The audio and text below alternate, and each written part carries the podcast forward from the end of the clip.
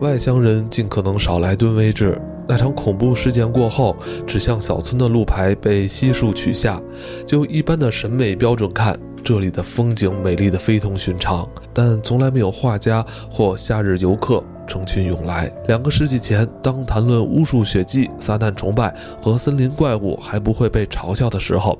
人们会用这种理由当借口，对此计敬而远之。在我们这个理性时代，人们就算不知道原因，也会尽量远离小镇。也许原因之一是当地人已经堕落到了令人厌恶的境地，沿着新英格兰偏僻乡村常见的退化道路走得太远，他们几乎形成了一个单独的族群。精神和肉体上都明显表现出退化和近亲繁殖的特征，他们的平均智力低得可怜，那毫无掩饰的恶意和半遮半掩的凶杀、乱伦，以及几乎无法用语言形容的暴虐和变态行径，却是臭名昭著。有两三个历史悠久的古老家族于1692年从塞勒姆迁居此地，他们总算没有堕落到那种朽败境地。但家族的旁系却已经沦落到与肮脏的平民为伍，只剩下姓氏还能追溯回被他们玷污的先祖。维特利家族和毕小普家族的一些成员还会把长子送去哈佛或密斯卡塔尼亚大学念书，但极少有年轻人返回族人世世代代出生的破败屋檐之下。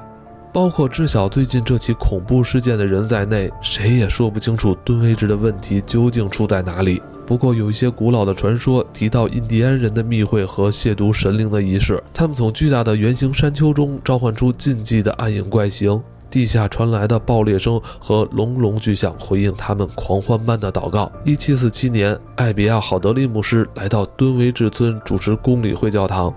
他就撒旦及其党羽的迫近做了一场令人难忘的布道会。那次布道会没多久，好德利先生就失踪了，而他布道的内容在斯普林菲尔德刊印出版，到现在依然能找到。年复一年，时常有人报告说，曾在山岭间听到怪异声响。地质学家和地文学家至今未能解开这个谜团。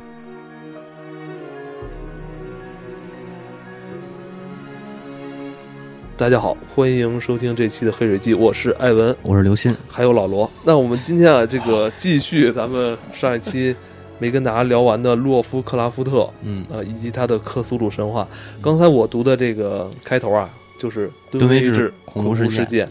这部小说我觉得可以算是整个洛夫克拉夫特的小说的一个代表作啊，嗯也是他众多小说里边我觉得写的算不错的一是篇了、对啊。对就对，这个是故事性挺强的一挺篇故。事性挺强的，啊而且是有头有尾。对呃嗯、但是看那个我，嗯咱们上一期节目其实也读了一个开头那一部分嘛，就完全写的就跟一个调查报告一样，哎，我操，非常的枯燥。，对，我嗯但我觉得可能在上个世纪，或者是呃，这一一百年以前，可能这种风格好像不不太能被大众接受，是吧？ 对对对，肯定是这样。但我觉得这个在当下，这是挺棒的一个东西啊，有点像呃剧本的感觉哈。对对，所以你看，他受到了很多这个美国好莱坞的编剧们推崇，哎，对，导演、编剧就是对影视从业者好像对啊特别喜欢他的东西。对对对，做的特别像一个设定，对当然跟德雷斯有很大关系，但我们可以看到他做了一个特别好的设定，很多游戏公司嗯，对他的这个作品就非常青睐，他就是 D N D 的那对个，吧？嗯，就是文学界的 D N D，对吧？对，甚至你看暴雪的《魔兽世界》就完全是照搬啊。嗯，魔是兽世吧界尤那个呃克苏尤格萨恩隆、克苏对恩，嗯，全都是从他这儿搬出来的，基本上就是克苏鲁神话加上北欧神话，是啊是吧？？啊那个啊包括大菠那萝都是一样，嗯都是都是一个路线下来。其实就是上期正好要说到这个敦威治恐怖事件嘛，嗯他其实最终写的是这个尤格索托斯这个神嗯，在被被被人这个被人豢养在这屋子里嘛。嗯啊，然后呢，尤格索托斯在他的笔下，在这尤其是在这篇里头，他是相当于一个召唤外神、召唤神的一个门，就尤格索托斯他是一个门，对他，的现在功就能就是需要一把钥匙。，对他就是打开嗯打开尤格托尤格索托斯，他又能召唤神这个降临，而且啊这部《敦威治恐怖事件》里边儿，我为什么说它是很具有代表性的他的作品呢？就这里边出现了很多日后作品里边都出现的一些重要元素，嗯比如像那个《死灵之书》。对，洛夫克拉夫特的虚拟出来的一本书，嗯，让他说的就是有鼻子有眼，因为他所有的作品都是这种 以一个呃调查员的角色去 对去对探讨对这些事儿。他就是说，这个死灵之书是存在的，对呃，人最阿拉早伯是疯子一个哎啊疯狂的阿拉伯人叫阿尔哈扎德的一个人嗯对去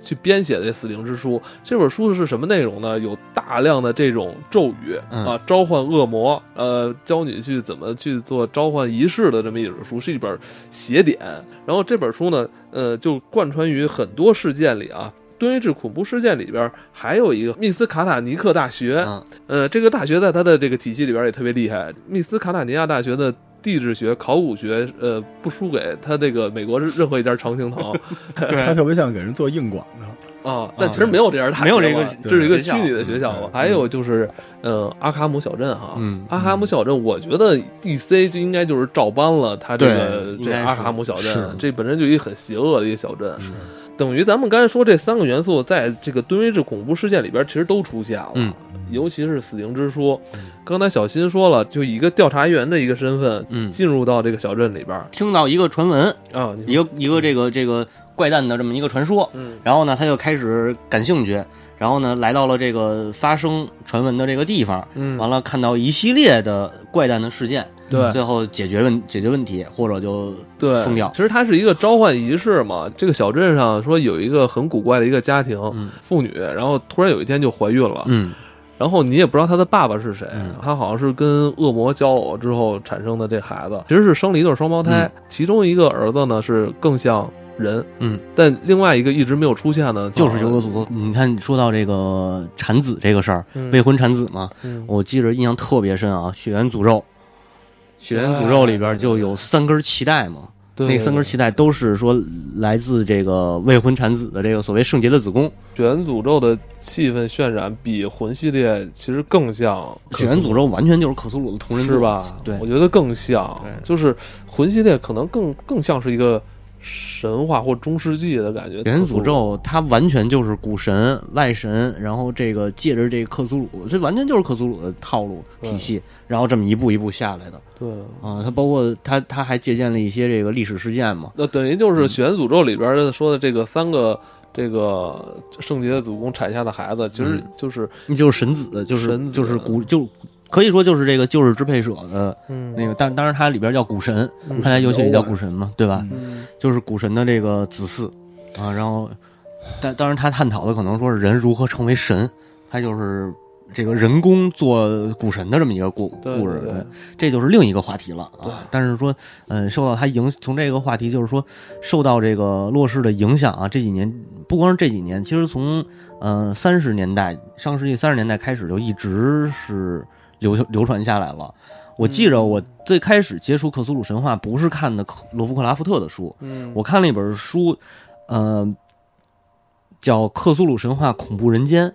这个当时是一个特别特别小众的一 个，有点像盗版的啊那 对对种对，特别像盗版嗯的，好像是哈尔滨一出版社出的、啊，啊。这里边呢，就是相当于啊，是一个呃克苏鲁体系下的同人作品集，包括其中包括这个美国编剧罗伯特布洛克的这个《废弃屋中的啊弃屋中的笔记本》，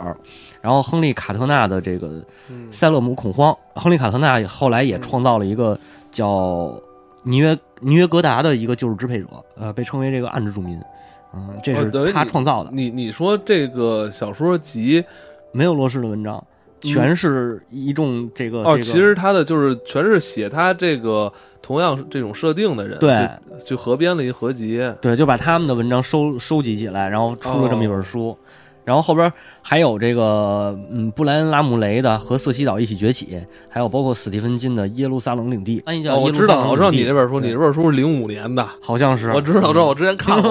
我为了找嗯那个，我这这众多这作家里边啊，就是他的这个门徒吧，嗯追随者里边，就是最大牌的，应该还是史蒂芬金。对因为史蒂芬金啊，这个虽然写过很多小说，有恐怖的，也有这种冒险的，但其实有有一篇《迷雾嗯，》，就是典型的克苏鲁这个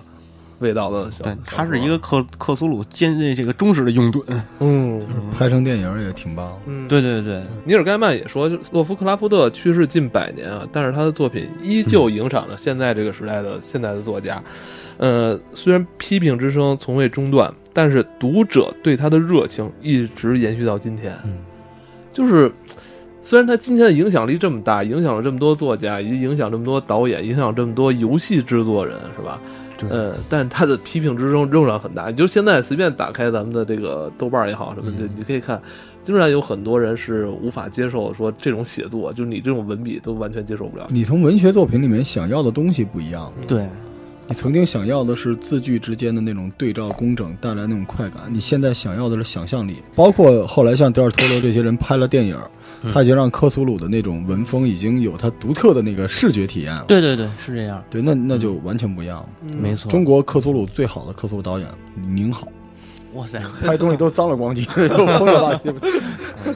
对对对，都是看都是那个一眼瞥见了邪神 之后的事儿，是吧？嗯，想哪儿说到哪儿吧。呃，而且他最早也提出了“深时间”这个概念，嗯，你嗯知，道吗？时间，他早期啊有很多这个小说的这种那个设定背景都是在太空上，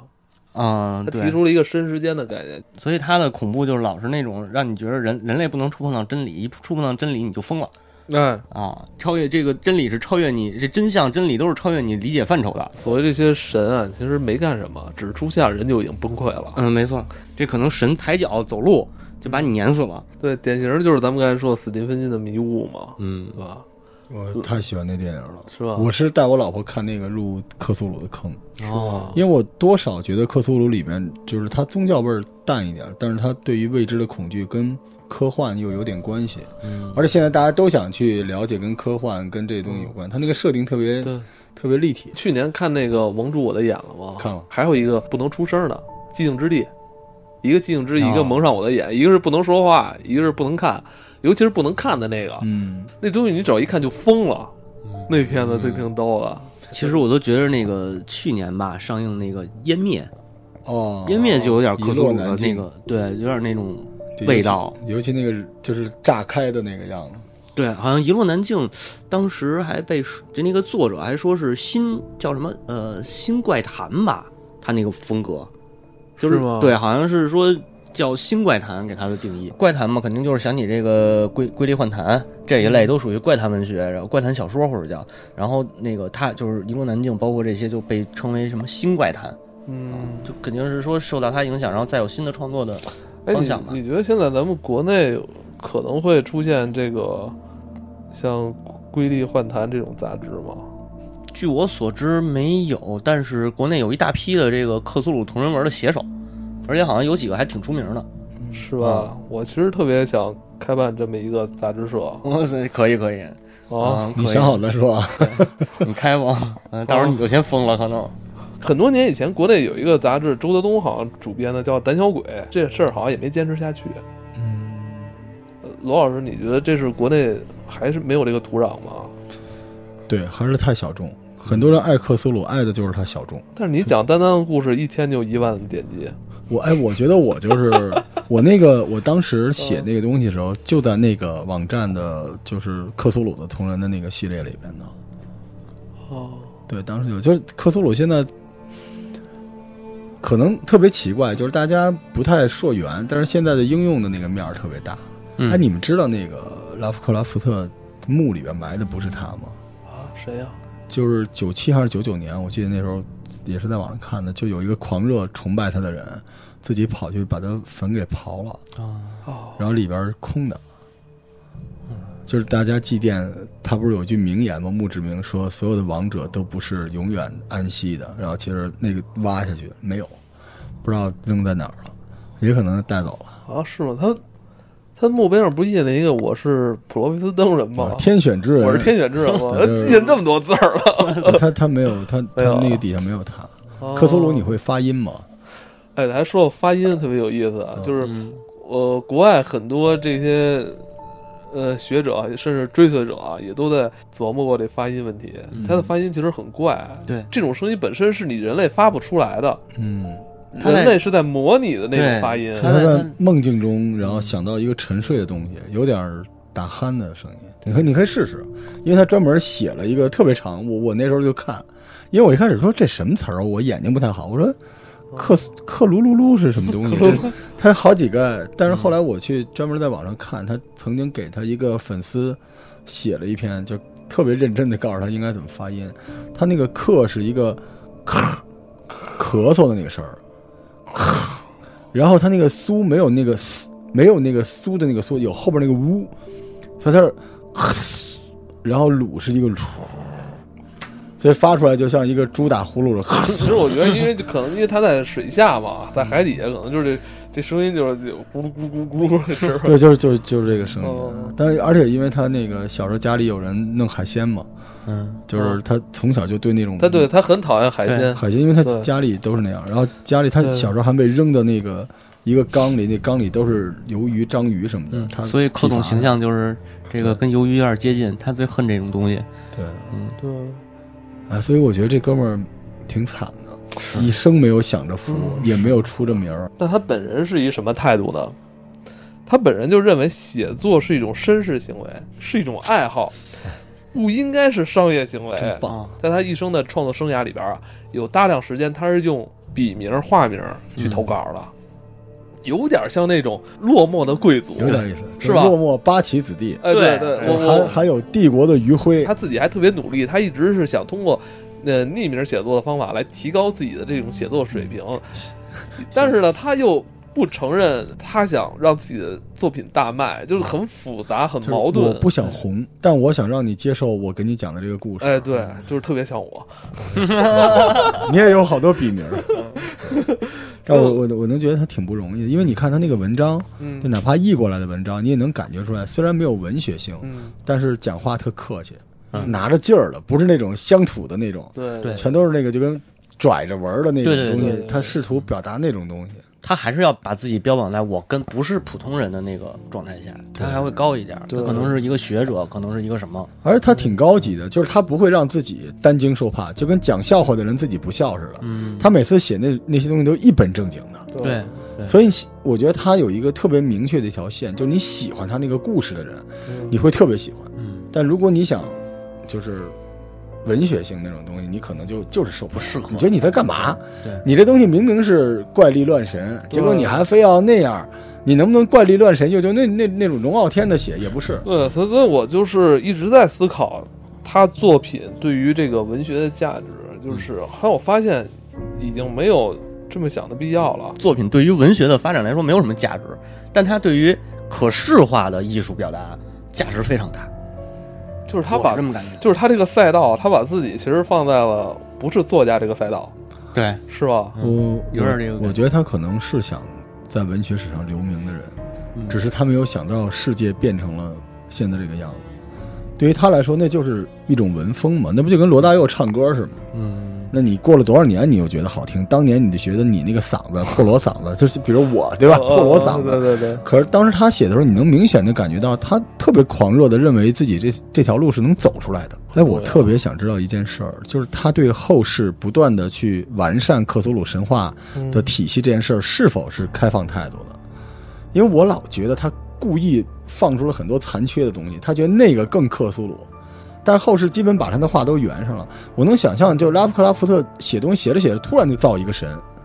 就是他全是毛边儿。就是帮他整理出版作品，这个德雷斯特别受诟病的地方。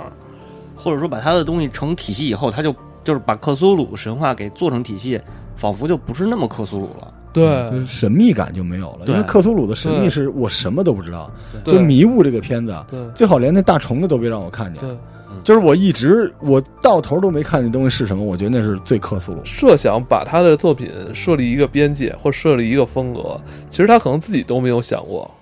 对我能理解后世的人可能就是为了传播嘛，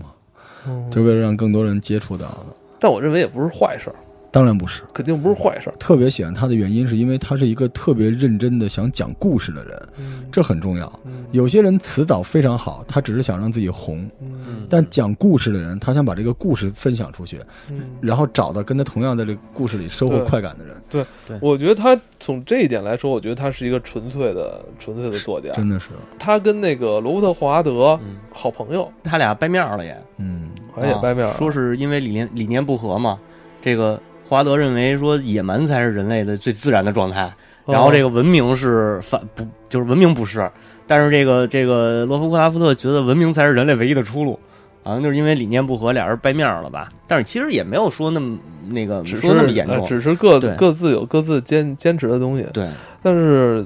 当时好像他们俩当时都没有得到大众的认可哈。嗯，对，呃，应该说是华德后期，就是在他活着死之前那几年，还是有有机会要出版，要出版那个那个《野蛮人柯南》的图书。嗯，对，然后那个罗伯克拉夫特好像是没走到这一步的，还对，时代的关系嘛。是吧？如果时代不好，谁有兴趣享受那些灾难、未知的恐惧？对，嗯时代好了，你才喜欢觉得听点噩梦是一个消遣，是你要从这个角度来讲，还是很超前的。太超前了。就冲它这个宇宙的架构，你想想看，那个年代谁会写宇宙啊？嗯对吧？所有的东西都是宇宙里边，然后每个人都有自己分属的故事，然后每个派系都有这东西。而且我觉得整理它的东西就跟整理古籍似的，太难了。嗯你这儿突然想起一个，那儿想起一个，当时是有人写这个所谓太空科幻，嗯也算是伪科幻，嗯就是把一个原本是在美国西部的哪个小牧场或者哪个小村庄发生的事儿，嗯搬到某一颗星球的一个镇子 上，然后这就成了一个冒险故事了。嗯但是洛巴克洛夫克拉福特他不是，他是完完全全的在设计他的宇宙、他的世界观。那其实咱们用了将近两期，将近两期一个小时时间啊，去聊这个作家。呃，其实还有很多没有聊到的东西啊。呃，但是咱们今天最后点时间吧，咱们推荐几个他的作品吧，嗯是吧？呃，其实今天这这期节目也是面向很多呃还没有品读过他作品的人。嗯，嗯，来，那个小新，你先我推荐肯定一些。，那我就从那个受他影响的作品推吧。哎，然后啊首推的就是游戏嘛，呃，《血源诅咒》我这个《血源诅咒血源诅咒》对，对只要是不是手太残的都没问题。呃，然后就是说去年，什么意思？我就一直打不过去。 啊啊啊！ 呃，去年那个去年 Steam 上有一游戏叫那个《克苏鲁的召唤》，哎但是这个我并不推荐啊，它是一个视频游戏，只是一个可视化的这么一个过程。但是推荐手残的人玩。呃，可以吧？嗯啊，然后那个还有一个是我觉得比较有意思的，就是这个寄居与呃怪奇事件簿这个事儿本身也挺怪奇的。这个 Steam 上架第二天还是第三不天，啊？然后就凭空消失了，官方也没有出来站出来说为什么，就凭空消失了。是二次元的那种的形态就是那种改路 gay 那种二次元的文文文字冒险那种哦模、那种就是形式，但是它里边会有一些探案的，然后一种那一些探索的东西，它以大量的文字。就是一个强剧本的这这样一个强文案、强剧本的这样一个形式，嗯它就是说讲的是一个一帮人，然后那个凑一起跑了一个 COC 的网团儿，来，老罗呢？你有吗？疯狂山脉嗯，就疯狂山脉啊我！想起你跟我说的那个剧了，那你应该去看去年我们俩做了一期那个《极地恶灵》的那个推荐， 《极地恶灵》我也看了， 《极地恶灵》就是那个丹西蒙斯根据疯狂山脉的那种设定嗯跟环境来诞生的小说，去年被改编那个剧了。嗯你推荐的我《